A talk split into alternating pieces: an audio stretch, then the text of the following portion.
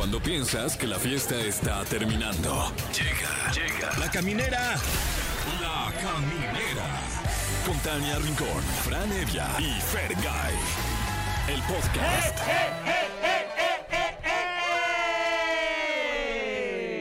Estamos despidiendo el mes de septiembre. Gracias por estar con nosotros. Bienvenidos a La Caminera. Yo soy Tania Rincón. Sáquese de aquí septiembre, yo soy Fran Evia. Yo soy Fergay, eh, bienvenido casi octubre. Ah, mira, sí, Bienvenidas, positivo. brujas. Sí. Ya las Sí, estamos esperando. ya, cáiganle. Con sus escobas y todo. Oigan, felices de que nos acompañen. Estamos muy emocionadas porque hoy estará en entrevista el actor, productor Salvador Cervoni. Viene a platicarnos de todos los proyectos en los que está. Eh, ya nos contará, pero trae una película en Que es bien chambeador, ¿verdad? Muy Sí, chambeador. sí, sí, en reality, series, todo. todo. le hace. Eso. Oye, y también va a estar con nosotros como todos los miércoles. Ay, Alain Luna, que no lo extrañé nada, fíjate. La neta, lo extrañé cero. Ay, no. Cero. Él sí No, te extrañó. No, la neta, sí, hasta vi la foto que subieron. Sí. Muchas ¿Te gracias. Sí, Sí, te- te- sí lo vi, me tratamos de escribí. invocarte, pero no, no, No hiciste aparecí. presente. Ajá. Ajá. Pero sí, sí. Andabas sí. bien ocupado. No, sí lo extrañé, la Sí, verdad. así. No mucho. lo quiero aceptar, pero sí, Claro. lo, sí lo quiero, Fran. No, no le decimos, ¿eh? No te preocupes. Ah, o sea, ok, si no le acaso te incomoda. y ni o le así. digan, No, no, no. Aquí porfa. vamos a mantenernos Ajá. hieráticos. ¿Qué tal esa palabra? Oye, este, pues bueno, va a estar con nosotros hablando del tema de- del fantasma de Jenny Rivera. Guau. Oye, trae Hijo. chismecillo. Ah, hijo.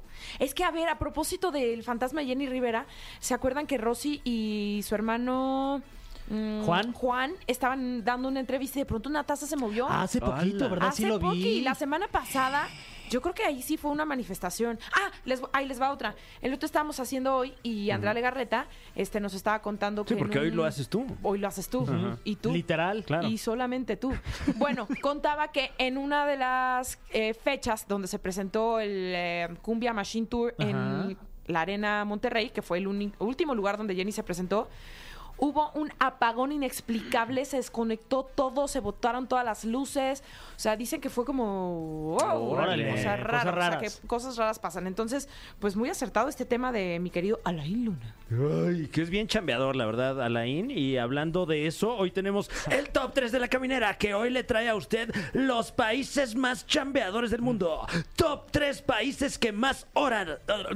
Top 3 países que más horas. Me encanta trabajar doble. Top 3 países que más horas trabajan al año y al día. Wow. ¿Será que México se cuela? Ay, ojalá ¿Quién que. sabe? Ojalá Yo que siento- sí o no. Yo es que ya no sé A si ver, tomarlo tú- bien o mal. ¿Tú personalmente sientes que trabajas mucho o poquito? No, yo sí siento que trabajo mucho. Yo estoy ¿Tienes bien- cuántos trabajos? Tres. As we speak. Mm. O Tre- sea, ahorita en tres. tres. Yo- Pero acá soy muy afortunado, no me quejo. Claro, Sí. claro. Sí, yo también tengo tres. ¿Tú, Fran? sí, no, pues estamos en igualdad de condiciones, Sí. pero. Tú tienes pero como eso, 25 o sea, podcasts, mi Antes Fran. hay trabajo. Sí, No, se primero primero. Dios, que siga así. Sí, que siga así, que siga así. Oye, y es cumpleaños de Abril Lavín, que cumple 39 años.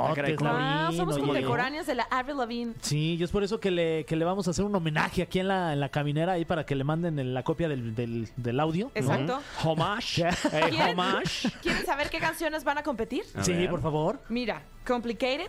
Uy, La rincola. y Uy, esta rolón. es. Wow. Skater Boy. He was a boy, she be ballet. Buena rola, ¿eh? Sí. Para todos los boy. skater boys de 40 que nos escuchan. Qué buena época Sí. para estar vivos. ¿Por qué no nos seguimos yendo así a la- ahora el trabajo, ¿Por qué no, no? nos seguimos patineta. peinando modo así, este, que no se me vea media cara? Dejen ir emo a la oficina. Sí. Llevo, llevo corbata y, y saco y lo que quieran, pero emo. Emo. Denme chance también. Den su brazo a torcer. Exacto, pues como todos los miércoles, ombligo de semana, nosotros nos vamos a batir en un duelo en eh, gelatina. Sí, va a Para ser decidir la gelatina hoy. canción. ¿Sí Hoy les es gusta gelatina, gelatina sí. o gelatina vegana en este Sí, caso. Pero la que no traiga frutitas, esas son bien llenas, es Sí, gelatina. no, ¿verdad? y Con todo luego- respeto. Ay, ¿por qué? Ay, no sé, no me gustan. No, y Acuérdate luego- que entre más corriente, más ambiente. Eh, chochi. Pero luego ya Te huele como a pusiste muy tepache. Freddy. Sí, me puse Uy, Freddy. no. Oye, y tenemos este boletos y Ah, premios sí. y todo aquí para que vayan al Festival Multiverso el próximo 14 de octubre en el Uf. Parque Bicentenario. Porque quien cumpleaños ese Ah, día. ya, mi Eso. fiesta ya está organizada para que le caigan. Ahí va a estar Alfredo Olivas, el Chencho Corleone va a Ole. estar ahí, Emao y Ricky. Oye, le vamos a, ¿a quién le vamos a pedir selfie? Va a estar. Ay, que me batía, ¿no? Saludos, Lazo. Ya te perdoné, Lazo. Nada más Mira. porque a Patricio le gusta mucho esa canción. Este, selfie con Laura León. Esa, Oh, esa. Va a estar ¿Qué ahí. me dices de sonido pirata que va a estar ahí Oh, llevará, con toda su algarabía? Y llevará, este, pues a, ¿Quién sabe? al que lleve. ¿Quién sabe? Descúbralo usted en Jorge el Parque Medina. Bicentenario el 14 de octubre. También. Sí, Jorge ahí Medina. estaremos. Así que hablen, comuníquense al 55 51 66 38 49 o terminación 50. ¿Les late esta canción? Mira, A ver cuál es. yo Ush. este, puntualmente vine más temprano para elegir esta. Oye, te quedó bien esta. Estamos de vuelta en el programa número uno de la radio humorística La Caminera. El siguiente invitado es actor de cine, radio y televisión con ustedes, Salvador Cervoni. ¿Esa voz fue a propósito? No, bienvenido. No, es que somos está locutores increíble. No creemos sí. eso de que somos locutores. Nos, nos hicieron examen para entrar aquí, nos pidieron diferentes voces, ¿no? Y para que no nos cancelen la licencia, tenemos que mantener de pronto cierta cuota de hablar como locutor. Me parece perfecto. Eso. Oye, bienvenido. Y platicábamos justo antes de entrar al aire que estás ahorita muy activo en las series, pero la película. Y nos decías que también debutaste como director. Sí, bueno, como productor. Ok. Este, estoy muy contento, debuté como productor. Fíjate que levanté una película durante la pandemia. ¿Cómo? Este, mientras todos hacían TikToks, yo decidí que no era muy bueno para el TikTok, así que dije, voy a incursionar, tanto nos quejamos que no hay trabajo, pues bueno, conseguí el primer permiso para hacer cine durante la pandemia. Volé a Guadalajara, rentamos una casa gigante para que fuera una sola locación, que no salieran de ahí todo el crew. Fue un crew pequeño, pero se logró. Y aquí la estrenamos hace tres semanas. Órale. Se llama Retrato Familiar. eh, somos tres actores nada más. eh, todo sucede en una locación. Es una película muy oscura, eh, un- con, una combinación de cine de arte. Y estoy muy contento porque yo pensé que iba unos días nada más a la Cineteca y ahora resulta que estamos en Cinemex y Cineápolis por toda la República. Llevamos ¡Ole! tres semanas y seguimos en vivo, en directo y a todo color. Muy Qué bien, bueno, eso está espectacular y, y gran experiencia. O sea, en un momento tan Sí. complicado. ¿No? Muchos obstáculos, seguramente pues se retrasó la producción por el mismo tema de, ¿no? Súper tedioso, súper tedioso. Yo creo que mi primer error como productor fue levantar una película en pandemia. Entonces, estoy aprendiendo, nunca me había atrevido a hacer esto, pero dije, bueno, hay que, hay que generar, hay que intentarlo. Eh, se vale errar, pero no se vale no intentar, ese es mi lema. Así que, pues fue muy buena. Y como siempre soy antagónico, dije, pues es mi peli, ahora voy a ser protagónico. Eso. Oye, Pues y es un este- personaje virtuoso, ¿no? Oye, y este, y hablabas que pues, se ve que eres bien aventado. te- de, de hecho, pues, saliste ya en un par de, de realities muy, este, muy polémicos. Estuviste ahí en la casa de, de los famosos en, en Telemundo y luego Exacto. acabas de terminar, que, que- que ya finalizó, me parece que este fin de semana apenas eh, los 50. Ayer. Ayer, así, sí, sí. Ayer y este, terminamos. ¿Y en, qué- en qué momento dices, bueno, pues ya hice, ya soy productor de cine, ya estoy haciendo series, etcétera, y ahora también le quiero entrar y me meto a una casa con otros loquillos como yo? Tú lo has dicho, ¿no? Yo tengo bastante zafada la cabeza muchas veces. Soy muy hiperactivo, me gusta intentar de todo, me gusta hacer de todo. Esa es una de las razones por las que me volví actor, porque tienes que desempeñar todo tipo de personajes y carreras y saber un poco de todo. Entonces, pues bueno, yo- tengo un pequeño problema que siempre la gente ha pensado que soy como los personajes antagónicos que, que he representado, los cuales me ha ido muy bien. Hemos llegado a todo el mundo con personajes como el Ratas de la Reina del Sur, este, etcétera, etcétera. Tengo varios antagónicos consagrados con premios, pero yo me cansé que la gente pensara que en realidad soy así. Este, Malo de Malolandia. Exacto, digo, tampoco soy un santo, ¿verdad? Me Pero gustan las travesuras, sí, pero tengo mi corazón y no soy ningún asesino, ni drogadicto, ni así, ni violador, ni todas estas cosas extravagantes que hacen mis personajes. Así que decidí hacer un reality show, cosa que yo siempre había dicho que nunca lo iba a hacer. Vaya que siempre y nunca son palabras que nunca hay que mencionar. Entonces, pues bueno, caí en las redes de un reality porque quería que la gente realmente me conociera. Quería que conocieran a Salvador Cervoni tal y como es, con sus buenas y con sus malas, con todos los demonios que me atacan y que trato de conquistar. Y pues resulta que la gente se enamoró, entonces estoy muy contento. Te fue re bien, ¿verdad? Me fue muy bien, hice tres realities, cuatro, hice La Máscara. Hice En la casa de los famosos quedaste en segundo lugar. en segundo lugar, me llaman el villano favorito, el Rey sin Corona. Entonces, luego hice una cosa de deportes extremos, luego ahorita lo de los 50. Ya terminé mi ciclo, dije un año ya, Ya. no quiero más, quiero regresar a la, a la pantalla, a la pantalla grande, la chica. este Y pues bueno, ya estoy de regreso, en vivo, en directo y a todo color, con esta película y ahorita ensayando teatro. Vengo corriendo de los ensayos porque en el 8 de octubre estrenamos en Celaya. No te rindas. No te rindas, se llama la, la, la Que obra de va teatro. muy acorde con tu personalidad. Sí, exacto. Sí. Creí que le estabas diciendo literalmente. Sí. No, No es- te rindas, Sí, sí, Cervoni. porque- Vamos, Salvador, no te rindas. Es, es una obra muy bonita porque creo que también es hora de, de dejar mensajes en los proyectos que yo personalmente hago. Porque pues he hecho muchas cosas muy divertidas, pero últimamente no sé si son los años, me estoy haciendo viejo, me estoy volviendo muy sensible, pero quiero dejar algún legado, algún tema, alguna moraleja en la casa y en la cabeza de todos. Entonces, este, pues bueno, esta película que hice tiene un mensaje muy fuerte, la cruda realidad de las mujeres este, en nuestro país, ¿no? De, de- de- de cómo contraen matrimonio y los intereses personales y económicos que tienen, los secuestros que pasan en nuestro país, que O sea, ¿de esto va No te rindas? de esto va la película, Ah, ok, perdón, no lo especifiqué, perdón.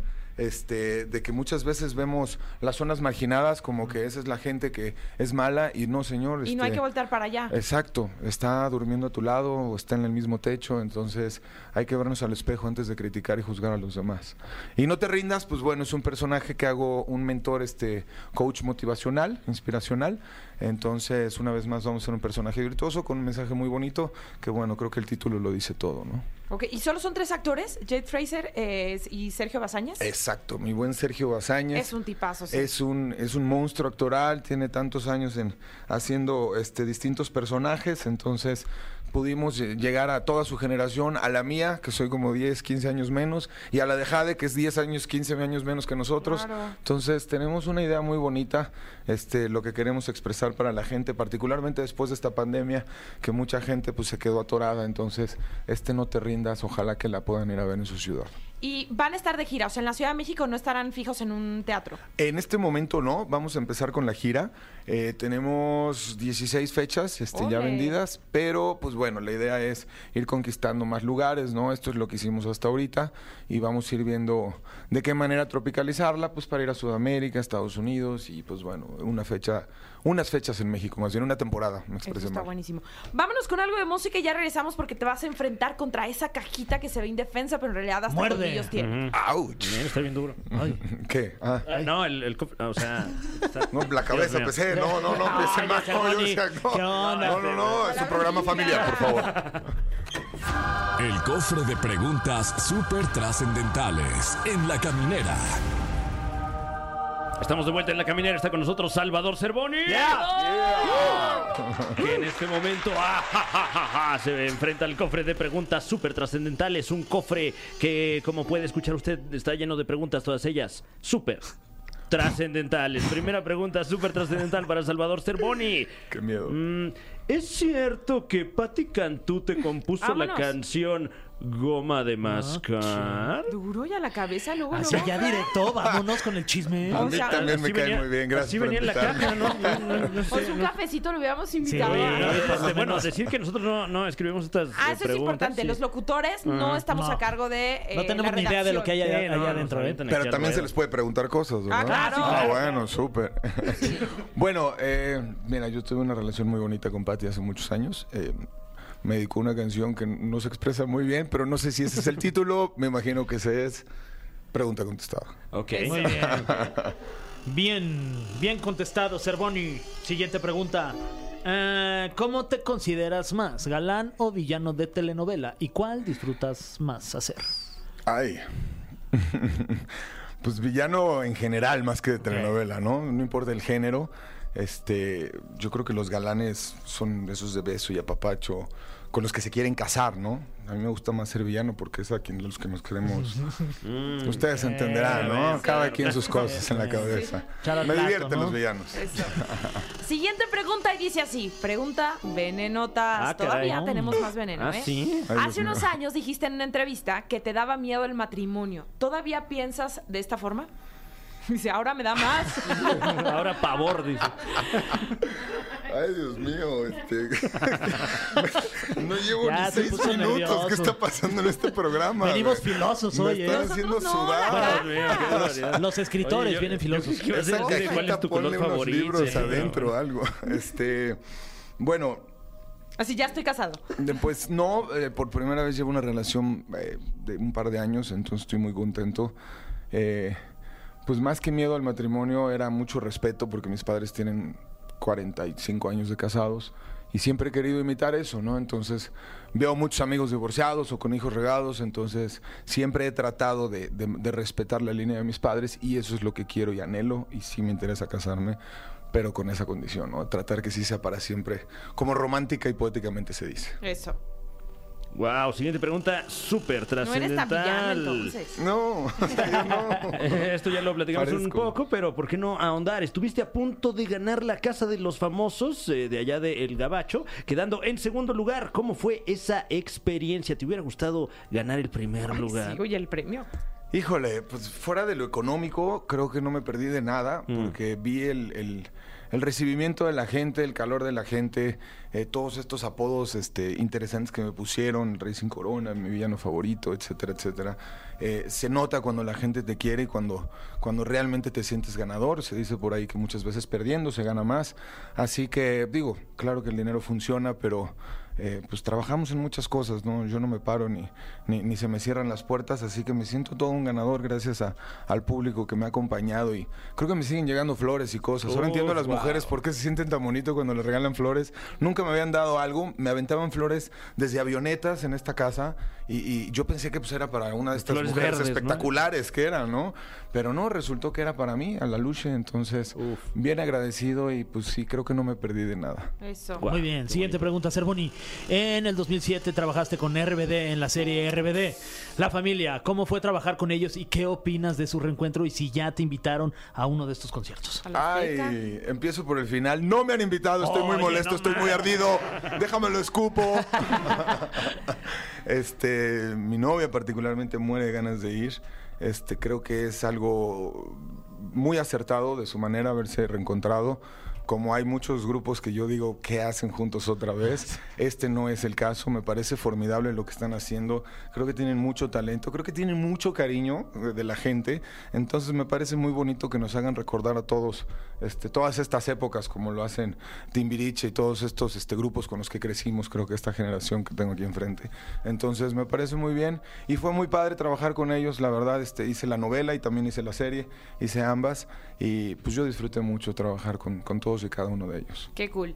Siguiente pregunta y dice así: ¿Cuál crees que ha sido el proyecto de tu carrera que te ha dado más a conocer?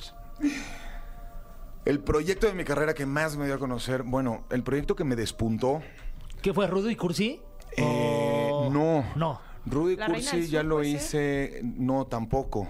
Fíjate que... muchos personajes. Sí. Sí, gracias a Dios, sí. Sí. Parece que no de repente, pero de repente abro la historia y digo, ay, güey, ya tengo arrugas. este e- e- es un proyecto que hizo Rodolfo de Anda, un gran productor que en paz descanse, que es eh, uno de mis mejores amigos.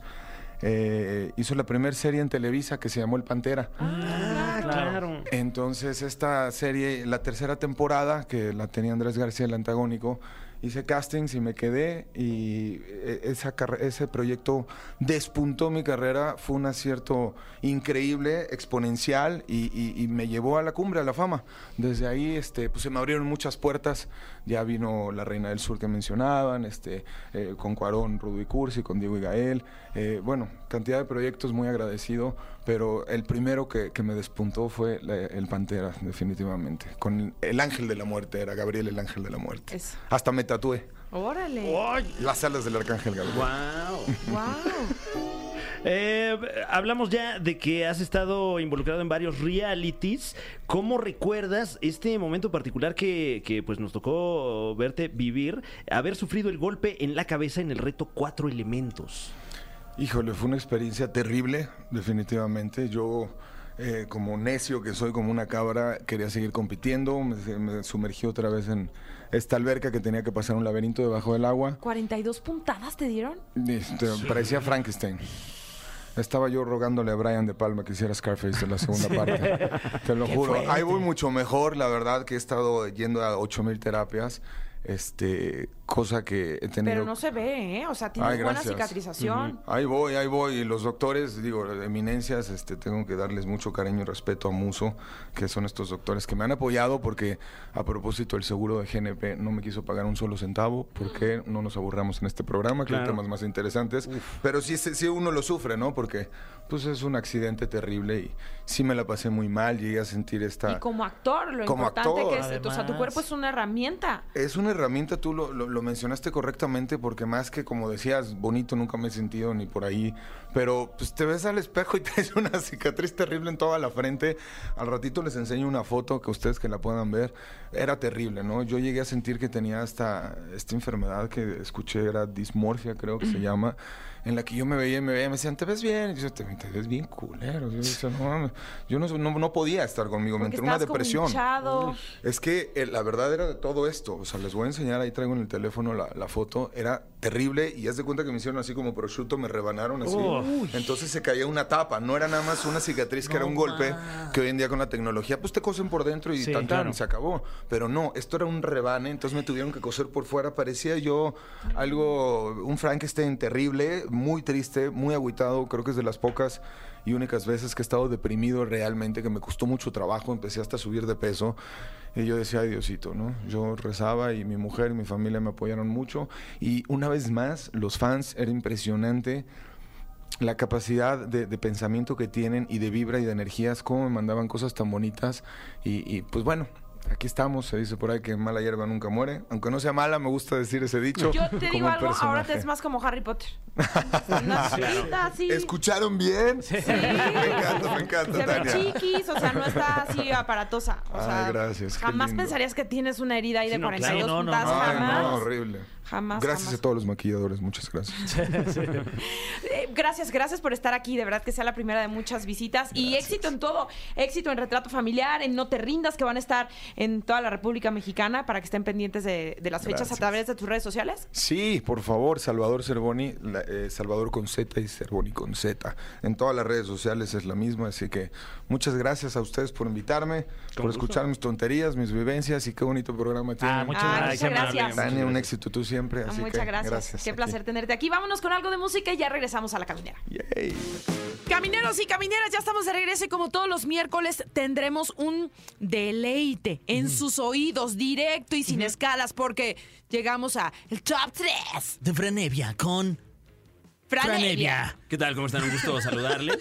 Felicidades por el programa. Oye, mi Fran, no es un gusto tenerte aquí como siempre. No, hombre, muchas Como gracias. todos los días, de 7 a Gracias por el 9. espacio. Pues en realidad todos los días, pero hoy en específico porque eres el que más trabaja hoy. Sí. Ah, sí, bueno. y- Eres el único que consiguió sección. ¿Qué se siente? y- y- Y sobre todo porque te la pagan doble, ¿no? Sí. ¿Ah, sí? ¿No? ¿O no? Ah, eh, eh, fíjate que no, no, no, hemos, no hemos checado ahí lo de creativo. te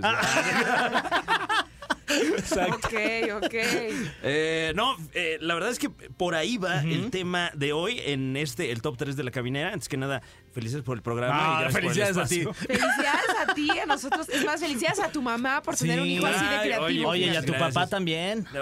Este, estoy analizando si tiene algún tipo de picardía a- ese ¿A quién te pareces más? ¿A tu papá o a tu mamá?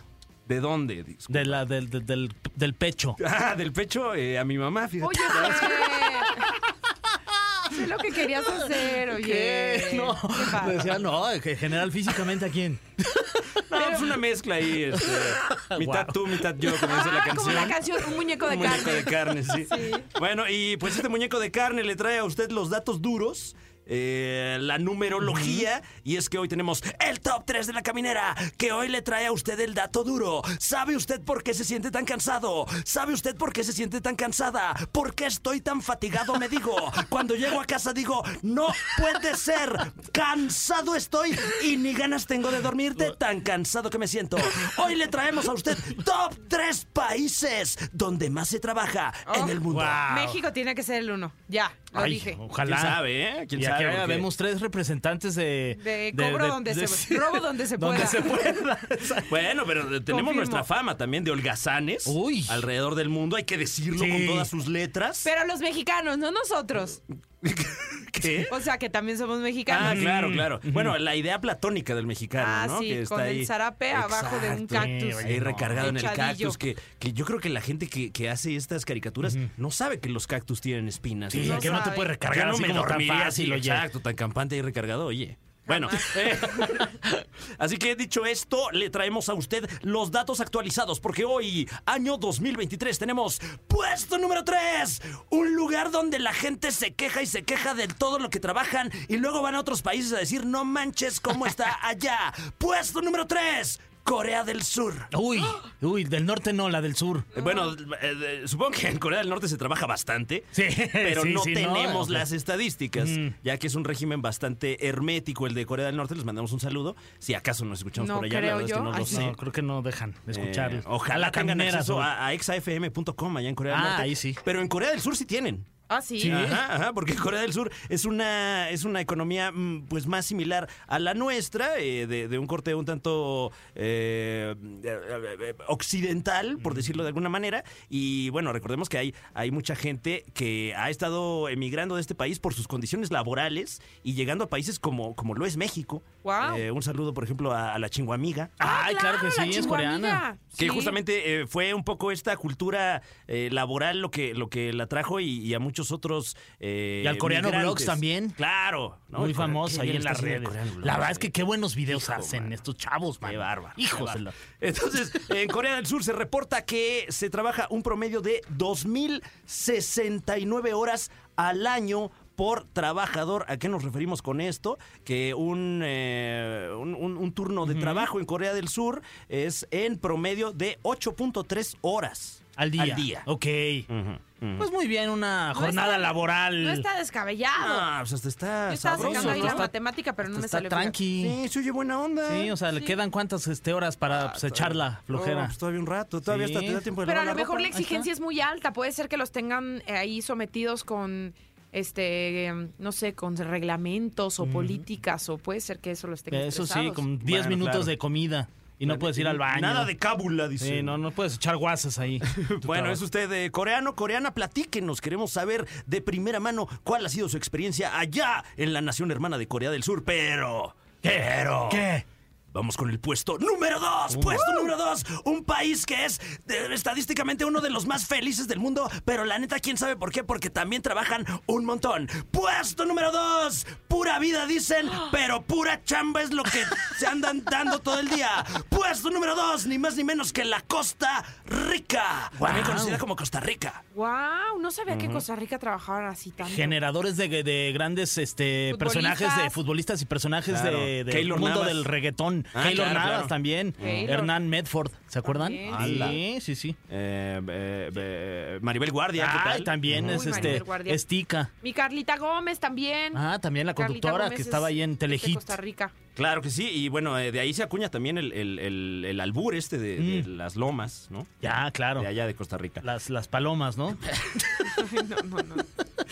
Ah, sí, son palomas, claro. Es más de, de, eh, zootecnia. Bueno, eh, allá en Costa Rica se reporta que se trabaja un promedio de 2.212 horas Mm. por año por trabajador, que esto se traduce a un eh, turno laboral de aproximadamente 8.8 horas, o sea, casi 9 horas. Mm, ok. Casi 9 horas en promedio. Punto cinco más que los coreanos. Exactamente, allá en Costa Rica. Recordemos que en Costa Rica eh, se trabaja mucho eh, La alrededor del de turismo. aceite también. Exactamente, sí. Bueno, en las grandes ciudades alrededor del turismo, que es eh, un trabajo 24/7 porque pues quien va a turistear allá pues está turisteando todo Qué el día, bonitas ¿no? playas tienen allá, eh, Es la verdad. Es, precioso es Costa padrísimo. Rica. Sí, yo una vez fui a entrevistar a Daddy Yankee, imagínate. Guau. Eran otros tiempos, era otro Costa Otro Rica. Costa Rica. Sí, sí, sí. Yo fui a vacacionar.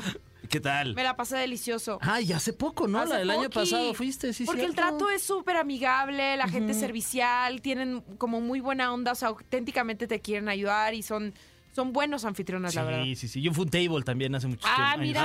Ah, claro, Sí, sí, este, sí. saludos al, dato. al Hotel Un Casino del Rey ahí sí. en San José, Costa Rica. Saludos.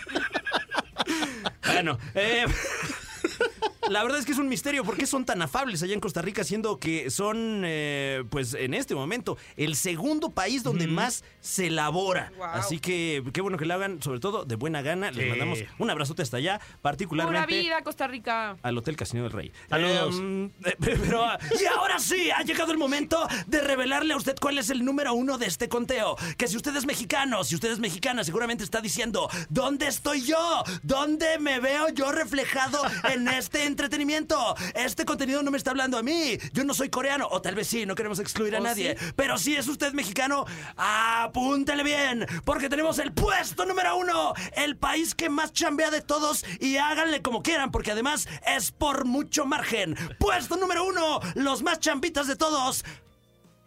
Estados Unidos mexicanos. Ah, ¿verdad? ¿Qué dijeron? ¿Qué dijeron? la- la- ¡México! La. ¡México! ¡Ra, ra, ra! ¡Qué orgullo, ca! ¿No? No, no sé, Qué no sé. felici- ¿O no, no, verdad? Pues es que no sé, no sé cómo ¿Qué? sentirme con, con esta estadística. No sé porque si aplaudir o llorar. Yo estoy muy cansado para aplaudir, la verdad. Llevo todo el día trabajando. Pues En, sí. en México se, se trabaja un promedio de 2.225 horas por año por trabajador, lo cual se traduce a unas 9 horas el, el- el turno Te digo promedio. algo y se me en hace México. poco. Nueve horas, bueno, en, en promedio. O sea, ¿Tú crees que si eh, alguno de nosotros tres dejamos uno de, las- de los trabajos que tenemos, podríamos bajar bajar la el, estadística. el- la estadística, el promedio? Porque en una de esas ayudamos con ese promedio y nos metemos ahí en el Pues sí, segundo o tercer lugar. Pero también van a bajar las estadísticas de, de- de cuánto jabón compramos allá en mi Ah, casa. eso sí, y- tienes sí, razón. sí, mijo. sí. Sí, sí, sí, lo de la gasolina está bien cara. Ya tuve que partir la Sí, jerga ¿no? otra vez. Y me lleva la jerga también.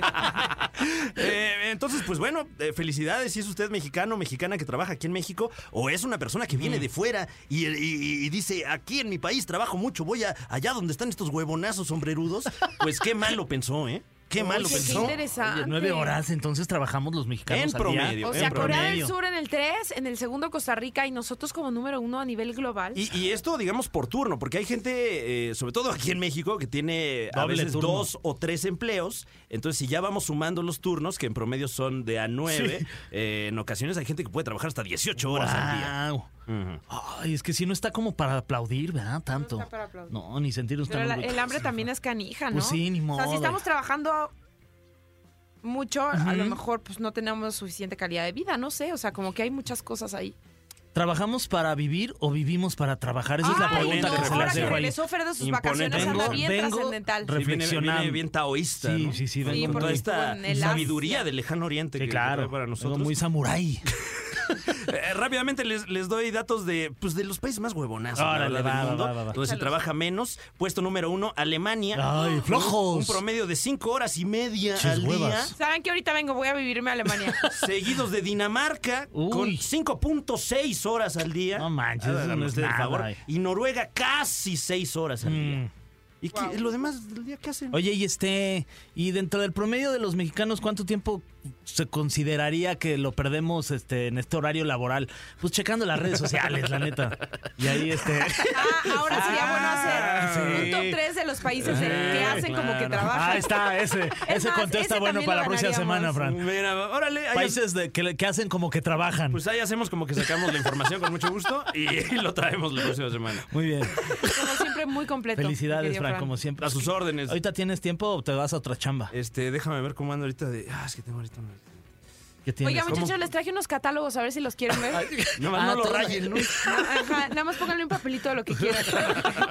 Y les traigo su pedido mañana.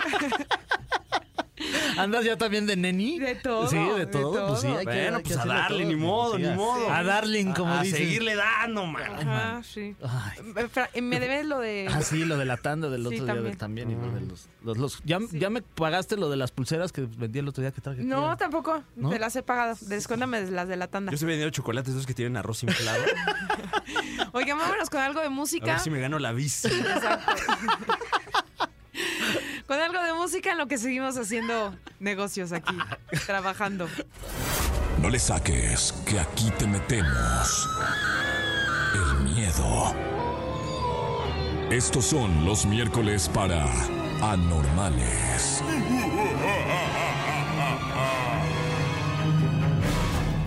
Amigos de la caminera, qué felicidad, pero qué eh, estoy neta no no quepo de la alegría de No saludar, cabo, no se cabo dice. de la alegría de saludar a mi amigo, ¿qué digo mi amigo? A mi hermano, casi de sangre, a la Luna. Oye, te extrañé, te extrañé un buen. ¿Y qué le trajiste, Igual. Alain? Porque a todos nos trajiste algo. le traje? Cierto, cuando extrañas a alguien le traes algo, Claro, ¿no? dejas de pensar en él. y- Lo tengo guardado aquí en la A ver, ahora sí paguen la Ahora luz. sí. Ahora sí. No, la verdad es que sí te traje algo, pero se me olvidó, la neta. Sí, Me no, imagino, pero, sí me imaginé pero- que se te iba a olvidar. No, en fuera, privado. no, fuera de guasa, sí, sí te traje algo. Yo sé que Te sí. lo traigo la próxima semana sin falta, se los prometo, van a ver que sí. Conste. Oye, Alain, este, bienvenido, mano, ¿cómo vas? Oigan, pues un placer saludarlos y todo listo para comenzar con esta noche de terror con un tema interesante y que sobre todo esta semana se ha movido el caso de Jenny Rivera. Sí. Un personaje, una cantante, un artista que ha dado mucho de qué hablar, sigue dando mucho de qué hablar. Y que seguramente la gente se dio cuenta de algo acontecido hace cuatro días, si no me equivoco, en una entrevista con un periodista, de repente Jess, era Estaba Juan Rosy y Juan, Y Juan, sí. Y de repente se movió una taza de una manera bastante extraña. Inexplicable, eso estuvo muy raro. Y ahorita platicamos de eso, pero bueno, hablar de Jenny Rivera es hablar de toda la historia, de todos los acontecimientos que ocurren desde el día 8 de diciembre del 2012. Ese día fue su último concierto, un concierto que estuvo lleno de mitos, de... De cosas simbolismo, extrañas. Bastantes. Y que hasta el día de hoy, obviamente, la gente sigue recordando y se sigue preguntando qué tanto Jenny Rivera, eh, pues sabía o sentía su muerte, qué tanto ella, pues sabía que era su último concierto y qué es lo que la gente se ha preguntado. Qué nervioso. Madre. Mm, y les platicaba antes de que llegara Salaín que Andrea Legarreta nos compartió que a su vez Eric Rubin le contó que en la gira del eh, Cumbia Machine Tour, en el último lugar donde se presentó Jenny Rivera, Ajá. pues de pronto tuvieron un apagón así de, de la nada inexplicable que ni los mismos ingenieros estaban entendiendo qué, qué había pasado. O sea, ¿por qué crees que se den este tipo de, facto- de f- acontecimientos, factores? O sea, ¿qué, ¿qué pasa? ¿Es un alma que a lo mejor quiere dar alguna señal de que sigue presente? Mira, obviamente para platicar de este tema eh, estuve hablando con Cristian Valerio, que ya lo conocen, que él es vidente, es experto en, este tipo de casos, y él hablaba sobre eh, el espíritu, el alma de Jenny Rivera, pues que prácticamente sigue aquí. Y hay que recordar que mucha gente asegura que sigue viva, pero bueno, este vidente, Cristian Valerio, lo que argumenta es que ella pues sí falleció, sin embargo, por la intranquilidad y todo lo que ocurre en su familia, pues su espíritu sigue vagando, sigue visitando los lugares que ella frecuentaba, donde ella se presentó, y obviamente muy cerca de su familia. A mí en el 2000... Ah, olvidé decir ese dato. Lupillo Rivera estaba en esa gira. Ah, cierto, sí estuvo presente ahí. En el Cumbia Machine Tour.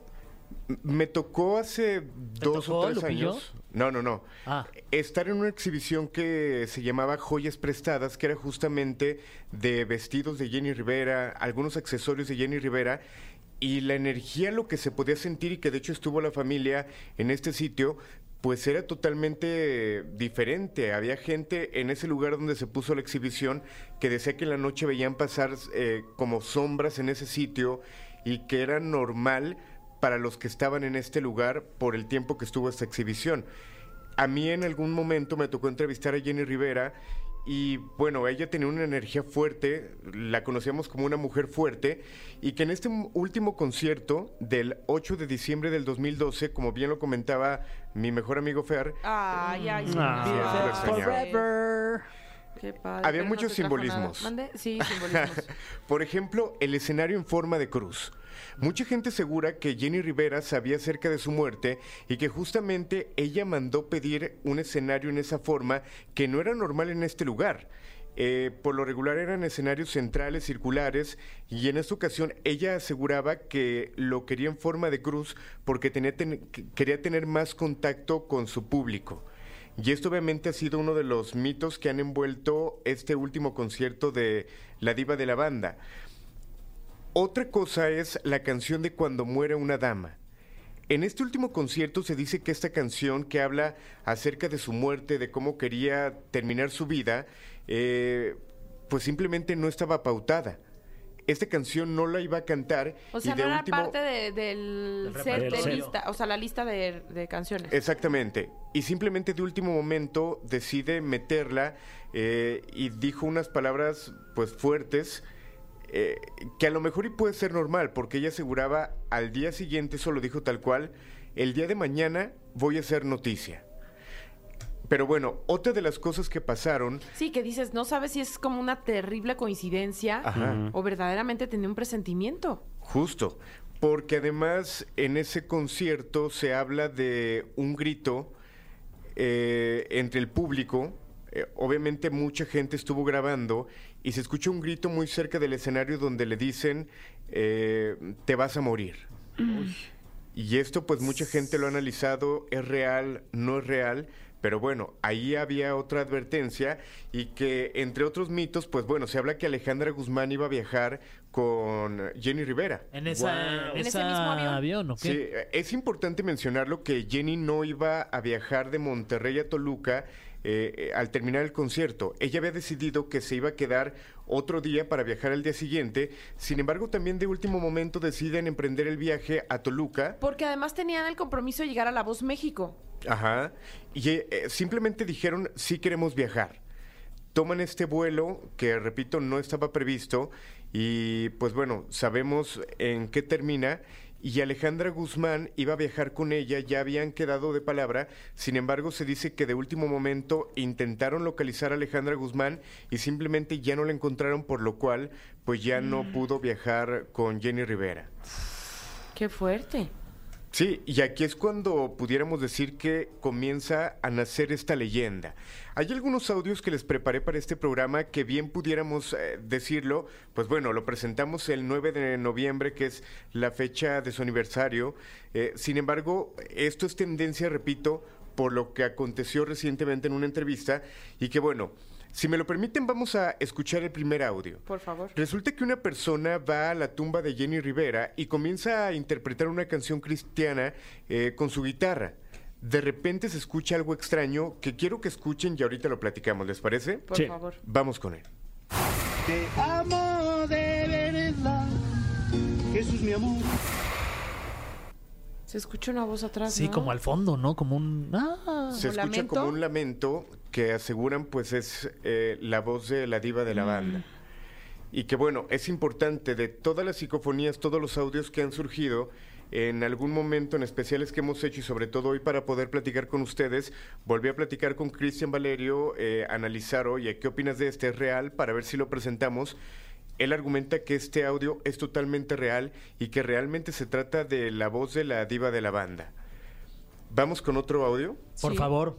Perfecto. Pongan atención a la siguiente psicofonía, no menos interesante, porque esto ocurre en el lugar del accidente, justamente eh, donde impacta este avión. Mucha gente ha hecho expediciones, mucha gente ha ido a grabar, mucha En un gente... pequeño municipio de Nuevo León. Exactamente. Y se logra captar algo extraño. Vamos a escucharlo. Ok.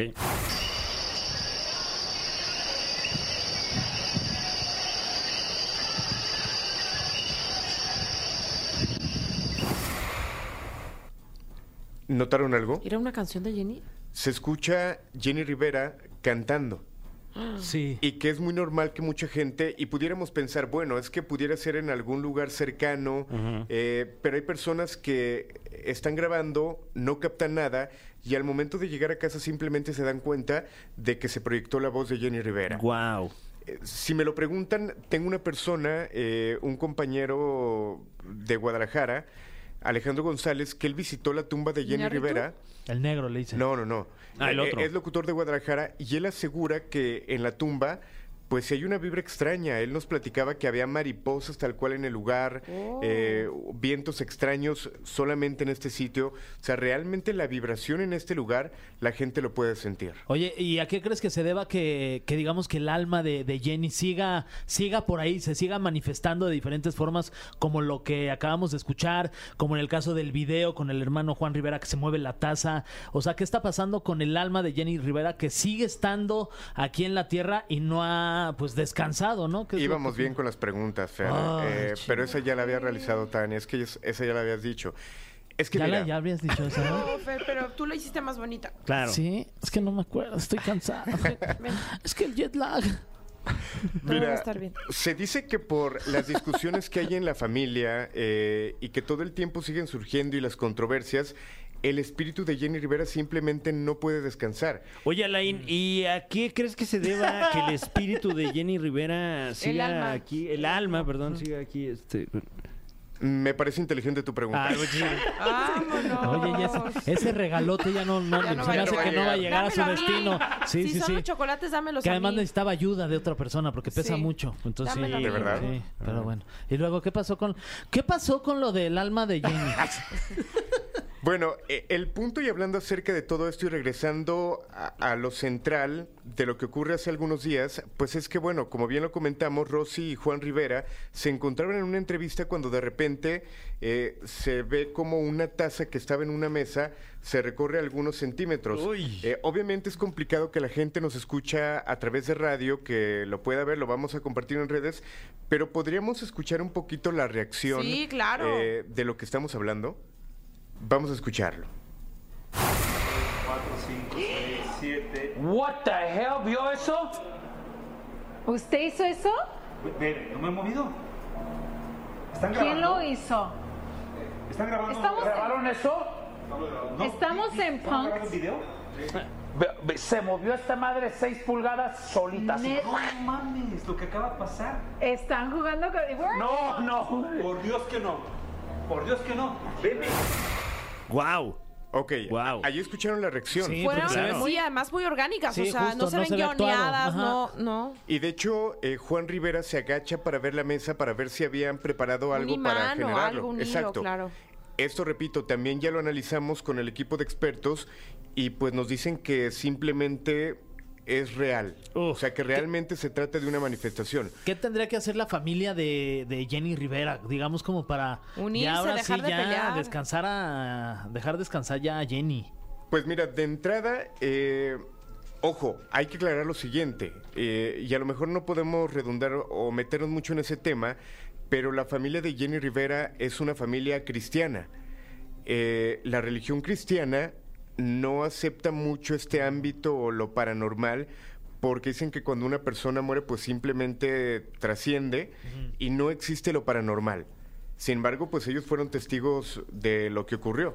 ¿Qué tendrían que hacer? Pues desconozco el proceso que ya han llevado, pero mucha gente, y sobre todo en la religión católica, se tienen que realizar cierta cantidad de misas para intentar, intentarle dar luz al familiar, pero sobre todo, pues sí es esa tranquilidad de soltarlo y que muchas veces lo que hacemos cuando un familiar fallece es pedirle, oye, te pido porque hoy me vaya bien en el trabajo, oye, te pido... Te aferras. Te aferras, Sí. le pides porque se arreglen los problemas en familia y no sabemos qué tanto lo puedan estar haciendo que la tengan simplemente anclada y que además pues el escuchar su música, el hablar de ella, pues siempre va a moverse esa energía, vaya. Claro. Ahora, vamos a la parte física. ¿Les ha pasado que ponen alguna taza, algún vaso y se mueve completamente solo? No, Sí. nunca. Eso es normal. No mientas por convivir. No, te juro, sí, como que hay algo abajo de la taza que es como agua o algo Ajá. así, que es, que es lo que hace que, que resbale el vaso en- y además dependiendo también de la superficie. Exacto. O ruedas, ¿no? Puede ser, si la taza Claro. tiene ruedas. Claro, No, sí. no, no. llantitas, ¿no? Ajá. No, pero sí puede pasar. O sea, realmente una taza o algún vaso o algún objeto que genera eh, esta humedad, pudiéramos llamarle, sí se puede mover completamente solo. Sí, como cuando quieres pegar uno de estos chupones a, a un vidrio y de repente como que se puede, no se puede y solito se... No sé a qué se deba, no soy físico, pero sí, en efecto. Sí, físicamente puede pasar. Sin embargo, repito, esto ya lo checamos con expertos. Sí se trata de una manifestación y sí hay algo paranormal en lo que ocurrió Uf. y que, repito, todos están hablando de ello. Sí. Uy, gracias, querido Alain. Gracias, despídete con tu frase. Perfecto. Con esto finalizamos. Mi nombre es Alain Luna y descansen si es que pueden. No, ya la no, ¿cómo vas a descansar? No, no, no, ya, ya apenas llegando, ya me está diciendo que no, no, ¿está. Ya se nos está yendo de las manos el desmadre. Quería hablar Ay. con ustedes, de verdad. porque- no, no es cierto. Paga una horita más, Fran. ¿Por qué quieres hablar con nosotros? ¿Qué yo no pasó? fui, ¿Qué fue- hicimos? fue tampoco. Ya estuvo bueno. Es que fue Fer. Ya estuvo bueno, caramba. No, yo no fui, fue Fer. No, que el programa ahora sí ya estuvo bueno. Muchas Ah, felicidades. hasta que ya Ay, nos habíamos o sea, tardado. tuvieron que pasar 325 Hasta por- episodios. ay. Hasta que por fin. Ya llevamos eso. Ojalá Y- que este nos lo paguen. Sí, ese fue el episodio 325 de La Caminera. Se lo dedicamos a Angélica María, hoy es su cumpleaños. Ah, Oye, y la sí. novia de México se le conoce también, ¿no? Como la novia Sí. de México. O de, sí, ¿O de o de América? América. De América. De América, ¿verdad? Creo que sí. Sí. Oye, y hay que escoger la canción para cerrar el programa, que son rolitas de Abril Lavín, que por cierto hoy cumpleaños y Ah, felicidades. también, sí. Oye, Eh, también Marta de Baile cumpleaños. Oye, imagínate cómo se, 56. fiesta, ¿eh? cómo se van a poner esos este vasitos, Latas. en esas latas ahí en la casa Un de Marta. calcetinerío va a haber hoy. Habrá Oye, el vaso especial. lleva calcetín, caramba. Claro que sí. Oye, Los bueno, la- 56 años nunca se han visto tan espectaculares, No, ¿eh? guapísima, la verdad. Espectacular. Pues ya nos vamos. Pues la canción entonces, ¿cuál Ah, escogemos? Ah, ok. ¿A las de qué? Mm, a la de eh, cuatro. A la de cuatro. bien. Ok, Es la de cuatro. Una, dos, tres, cuatro. Skater Boy. No, pues claro, Ah, claro. Eh, fuerza. está. Abuelita, soy tu nieto. Pues con esta canción de Avril Lavigne nos despedimos, Skater Boy. Hasta mañana. Esto fue. Esto fue. La Caminera.